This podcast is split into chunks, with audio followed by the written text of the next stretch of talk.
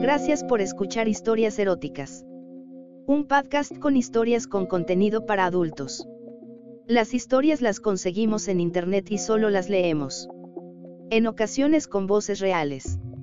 Recuerda suscribirte para que cada vez que subamos una nueva historia te enteres. Estamos en anchor.fm, Apple Podcast, Spotify y otras plataformas de podcast. Puedes escribirnos o enviar tu historia por escrito o en audio a historiaseroticaspr.gmail.com. Y ahora el episodio de hoy.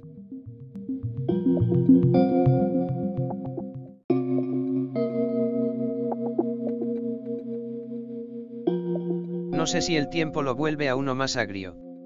Cuando me casé con Amanda fui muy feliz.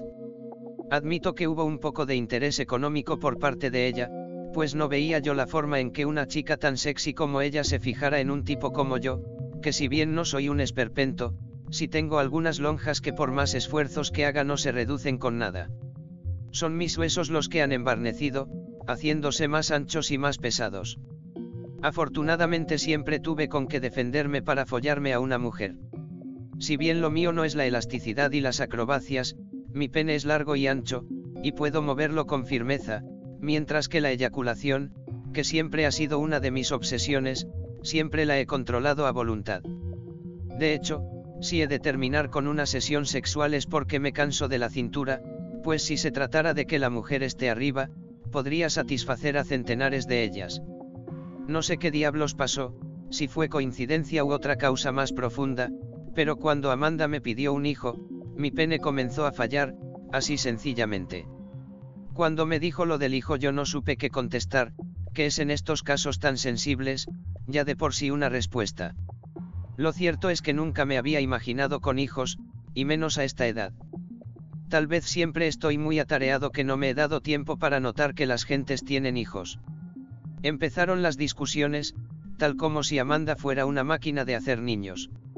Mal me acuesto en la cama y empieza con su arenga de que está en días fértiles, yo le contesto que siempre lo está, empiezan las palabras, los gritos. Es fecha que no sea ciencia cierta que coño estoy defendiendo al no querer tener hijos, de todas formas nunca fui del todo aventurero, ni pienso viajar mucho, siempre estoy en mi puesto de dirección de almacenes generales, ese que también me retribuye, por lo que un hijo sería educado casi enteramente por Amanda. Insisto en que no sé qué defiendo, pues tampoco amo tanto al televisor como para que esa sea una causa de no encargar. Luego vienen más quejas, que si soy impotente, que si la calidad del esperma. Un gorro la verdad. Cuando me casé con Amanda no estaba de cierto enamorado, ya era bastante mayor que ella, y si me llamó la atención era por ver que era una buena chica, y que además de ser buena, estaba mucho muy buena. Ella me hizo caso, ya sea por el tamaño de mi verga o por el tamaño de mi coche. Llega el momento en que uno convenencieramente empieza por suponer que no hay distingos entre una cosa u otra, que uno es integral, el conjunto de su cuerpo, alma y bienes. El dinero es afrodisíaco, de eso estoy convencido. No tanto como el circulante que es, sino las posibilidades que se abren con él. Por ejemplo, un pobre diablo nunca podrá enviar un buen ramo de rosas naturales o de orquídeas, nunca podrá ir a sitios con verdadera atmósfera, no podrá pasear realmente. Ella joven. Muy buena, o muy bella si hay que admitirlo de esa manera. Interesada en mí, un hombre hecho y derecho. Ella un poco sola, inexplicablemente. Yo solo, muy explicablemente. Salimos de novios y ya sea por el afán de demostrar que a mi edad estoy en el mejor momento de mi hombría, mejor aún que a los 20 que no tenía ni opinaba nada, la fui ligando hasta que estaba perdida por mí. Nos casamos. Una semana de luna de miel en Hawái nos sirvió para no dejar cama que descender en dicho lugar. Me sentía como un hombre sin edad, como una máquina de follar. Contra lo que hubiera deseado, tanto follar me dejaba claro que era un buen follador, pero no hacía perderme. Seguía yo demasiado consciente de que en los almacenes habíamos tenido muchas utilidades este mes y que la reingeniería que planeaba sería igualmente exitosa. Ella hubiera muerto ahí mismo. Yo no. Todo resultó muy funcional para mí, hasta eso de tener un hijo. Creo que ahí empezó mi desgracia. Bueno. No engañemos a nadie.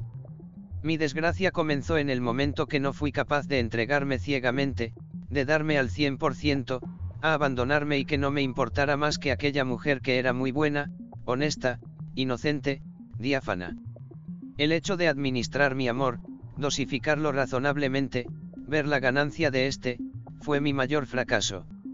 Si hubiese puesto en manos de Amanda mi corazón, ella lo hubiera guardado celosamente, hubiera sembrado en él una o dos flores, y me hubiera vuelto hermoso, jamás sería viejo pues el brillo de mi interior sería algo imbatible. De haberme entregado, su petición de un hijo hubiera sido para mí una fiesta. Es como si no quisiera tener hijos con nadie para no sentirme atado a nadie a través de la sangre, tener un hijo borraba la posibilidad de relacionarme con el resto del mundo. Pero, ¿y si a ese mundo no le importas? En una de las peleas le dije a Amanda que se buscara un amante, que yo no me ofendería. No lo decía en serio, de hecho lo había dicho solo para presumir de ser muy autosuficiente, para demostrarle que yo podía prescindir de ella cuando fuese, y dejarla, conseguirme otra pollita nueva e interesada en compartirme, mientras que ella nunca conseguiría a alguien de mi calibre. Olvidé que esas cosas no se dicen. Durante meses la cosa se tranquilizó.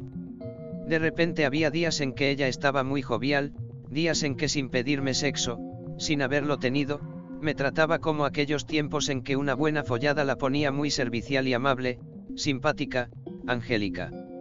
Su cuerpo también lucía distinto. Se miraba más firme cada vez. Durante esos días yo era nuevamente feliz, sin conflictos que me recordaran los problemas de la empresa, con una joven esposa dispuesta a satisfacerme en todo aquello que no me representara a mis esfuerzos o corajes.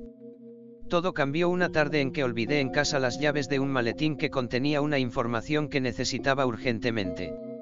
Marqué por teléfono a la casa y nadie contestó, pues me hubiera sido de utilidad si Amanda me hubiese traído las llaves a la oficina. No podía mandar a nadie debido a que las llaves olvidadas tenían también atadas las de la casa, entonces, no le vas a pedir a un empleado que vaya a tu casa a meterse por la ventana. Le dije a Rodríguez que me llevara a la casa. A una cuadra de la casa queda una tienda de abarrotes. Le dije a Rodríguez que se detuviera a comprar algunas chucherías para un convivio que tendríamos en la oficina, mientras yo iba a pie hasta la casa por las llaves, le pedí que no me buscara, que yo regresaría con él a la tienda. Lo cierto es que no quería que Rodríguez se percatara que me estaba metiendo a mi propia casa como un ladrón. Llegué a mi casa y me perfilé por el patio para empezar a abrir una ventana. Solo los esposos que han sido engañados saben que el corazón no se pone frío sino caliente, como si lo sumieran en un gel tibio y este comenzara a bombear a todo el cuerpo un plasma de energía que termina por solidificarse en la nuca, en el momento en que inocentemente, sin sospechar nada, mientras tu amor está recostado en un nido de confianza, escuchas la risa de tu mujer, esa risa especial que emite solo para ti, y sabes que nunca ríe así cuando está sola, que esa risa es exclusiva de cuando está contigo, e incrédulo dejas de respirar, como para averiguar si lo que escuchaste no fue el ruido de tu deseo. Luego piensas que hace tiempo que no provocas esa risa, y empiezas a ponerte nervioso. Por fin vuelves a tomar aire y se escucha una ahí, puedes ver claramente cómo es su boca, cómo son sus ojos cerrados, cómo se le hace el cabello hacia atrás cuando dobla la nuca fuera de sí, dejando al descubierto el cuello. Luego la cabeza parece que es prestada y tu cuerpo se mueve por sí solo, hace lo que tú no le pides, busca lo que no quieres encontrar, oye lo que no quieres oír, reprimes tu respiración solo de no creer que estás trepando la rejilla de las enredaderas pero no te importa ni a ti. Tu cuerpo avanza contra tu voluntad dispuesto a que te encuentres con lo que ves y no querías ver. Tu esposa está desnuda, con las piernas abiertas, y encima de ella está un hombre que siempre es un extraño, ya sea que no le hayas visto en tu vida o que sea el amigo de siempre al cual conoces por vez primera en toda su magnitud. Sientes un odio subiendo por tus huevos dejándose fluir a lo largo de tu verga, y la hincha. Pareciera que estás excitado, pero estás justo lo contrario. Ves cómo esa verga entra y Seil, y a tu esposa le está gustando horrores, ves cómo entra y Seil, pero para ti pareciera que solo entra. Aunque tú tengas la verga más grande, te da la impresión que esa verga que le están metiendo es peligrosa, que hiere, pero es a ti a quien hiere. Luego de la sorpresa intentas ver qué es eso que hace tan feliz a tu mujer, eso que no has sabido darle, eso que no le has ofrecido ni ella pedido. Te grabas el cuerpo de él, pues el de ella ya lo conoces, y de ella solo te grabas esa cara que nunca te hace a ti, esa mueca de estar disfrutando por ponerte los cuernos, de estar recibiendo una verga que no es la que le corresponde. Es mucho peor si ves que le entrega al desconocido las caricias que nunca te ha entregado a ti, ves que se voltea y pone cara de niña juguetona mientras la alegría de su juego sexual le hace divertido empinarse y darle sin pestañear al desconocido sus nalgas. El desconocido acepta lo que le dan y comienza a mamarle el ano, ese ano que siempre respetaste, y ves cómo el extraño le da un uso que tú nunca sospechaste en tu esposa. El aro del esfínter que aprieta el duro palo del extraño te recuerda tristemente tu argolla matrimonial y conforme ese esfínter se ensancha tu matrimonio, se va volviendo más holgado cada vez. El sujeto hace aquello que tú consideras una falta de respeto y tu mujer adora todo lo que hace con su cuerpo. Saca la verga del culo y la lleva a la boca de tu mujer.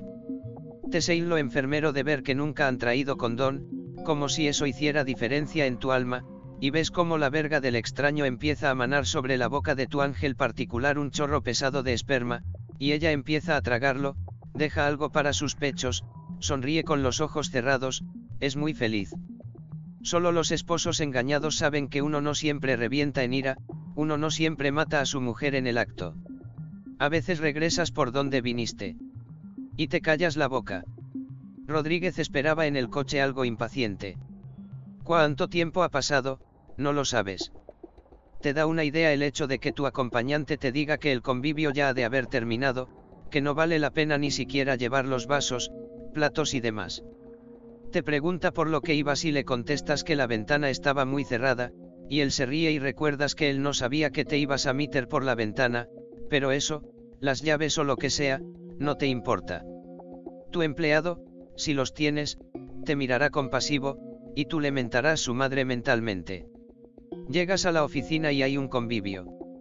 Te sientes fatal. Pues en tu mente pasan cosas que no pueden contarse.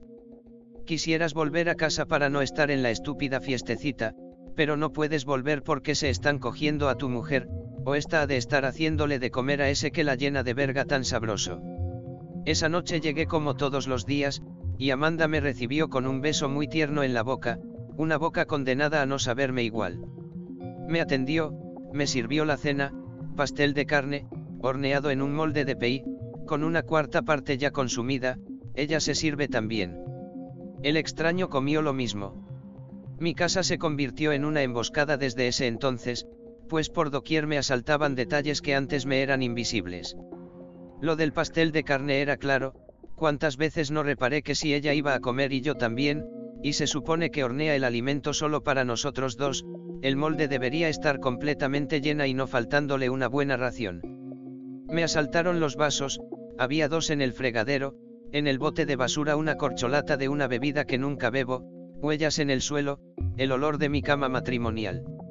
Estás muy serio, me dice, te doy un masajito para que te mejores, agrega. Yo le tomo la palabra y quisiera borrarle la follada con otra, ella me siente extraño y me abre las piernas luego de meses de no querer nada conmigo, y la penetro con fuerza, y en mi mente no dejo de visualizar su cara repleta de semen, semen blanquísimo cayendo con pesadez, espeso, trémulo, y pensando en ello me corro más violentamente que nunca. Nuestra vida sexual mejora, pero yo estoy muy inquieto. En la oficina ya no pienso en nada sino en ella.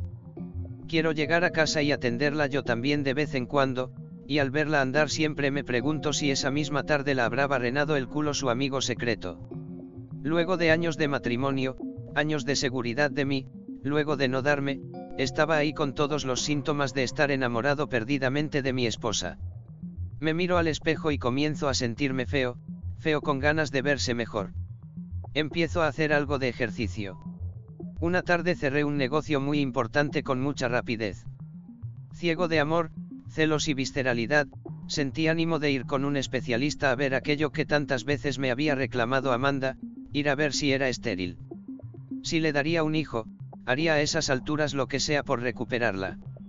Juro que el amante que tiene es pasajero, lo hace por diversión, pero puedo llevármela lejos, de viaje algunos meses, recuperarla.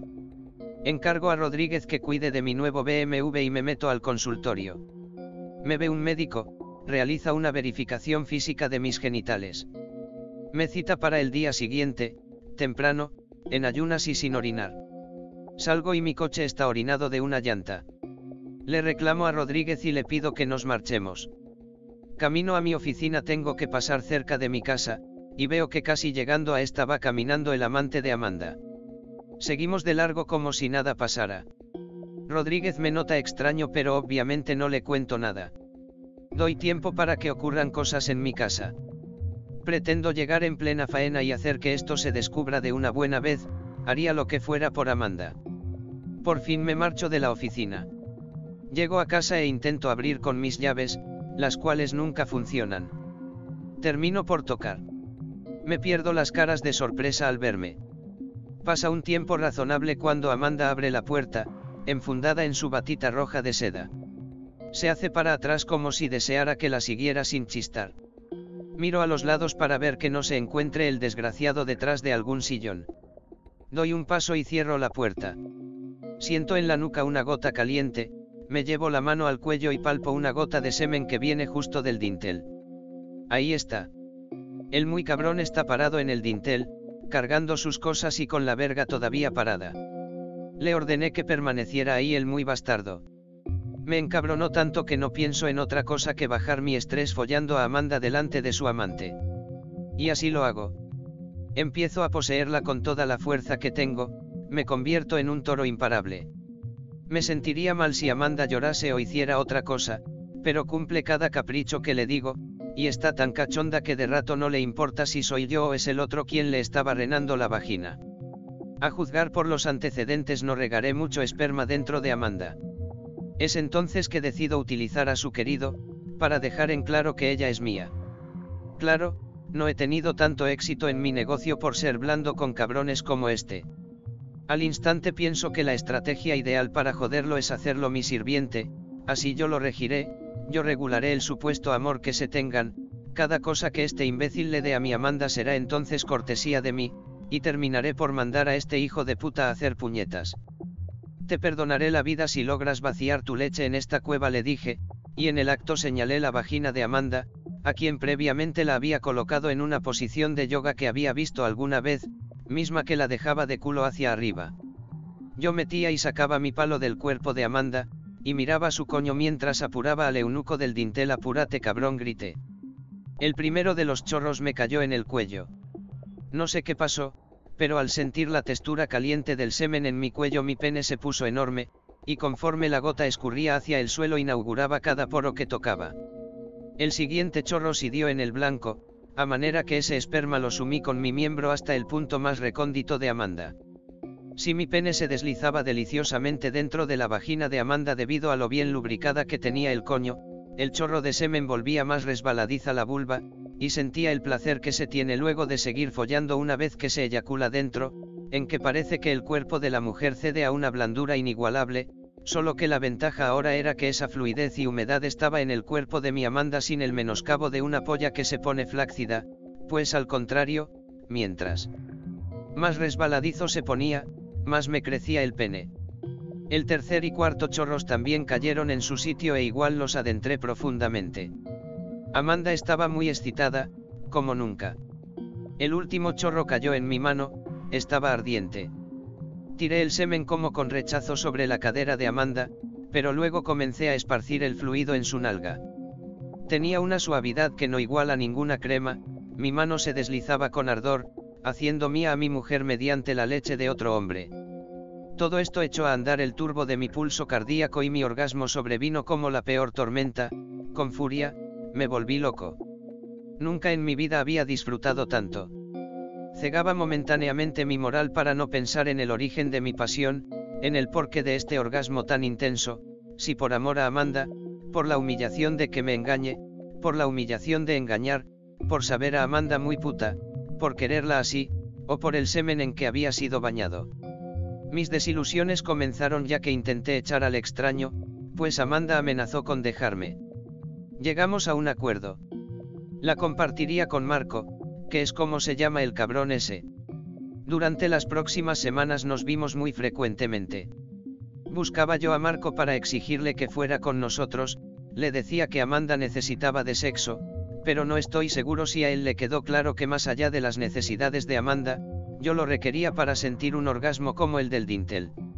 Descubrí que todas las cosas que yo había definido como excitantes se encerraban en el simbolismo de una pequeña gota de semen de Marco, esta encerraba lo cornudo que yo era, lo cornudo que él era, lo puta que era Amanda, lo puto que ellos creen que soy. Sistemáticamente hice que me disparara su esperma en mis tetas, en mis testículos, en la unión de mi carne con la de Amanda, en mis pies, en mis manos, en mi culo y por último en mi cara. Frotar ese semen en Amanda era para mí el placer supremo. Cuando me vertió Marco el semen en mi cara, abrí los ojos y vi en su rostro un placer insuperable, con una risa fija, y sus ojos cerrados, luego él abrió sus ojos y vio en mí el reflejo de su placer de bañar de semen a otro hombre y no le gustó.